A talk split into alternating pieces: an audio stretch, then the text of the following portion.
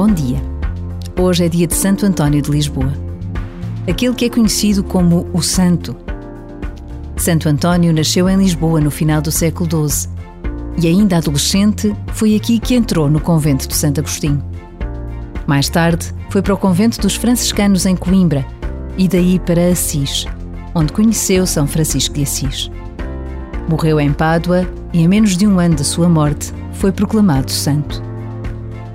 Santo António de Lisboa é um dos patronos da Jornada Mundial da Juventude Lisboa 2023. Por vezes, basta a pausa de um minuto para nos sentirmos gratos pelo dom da vida de Santo António, venerado por todo o mundo.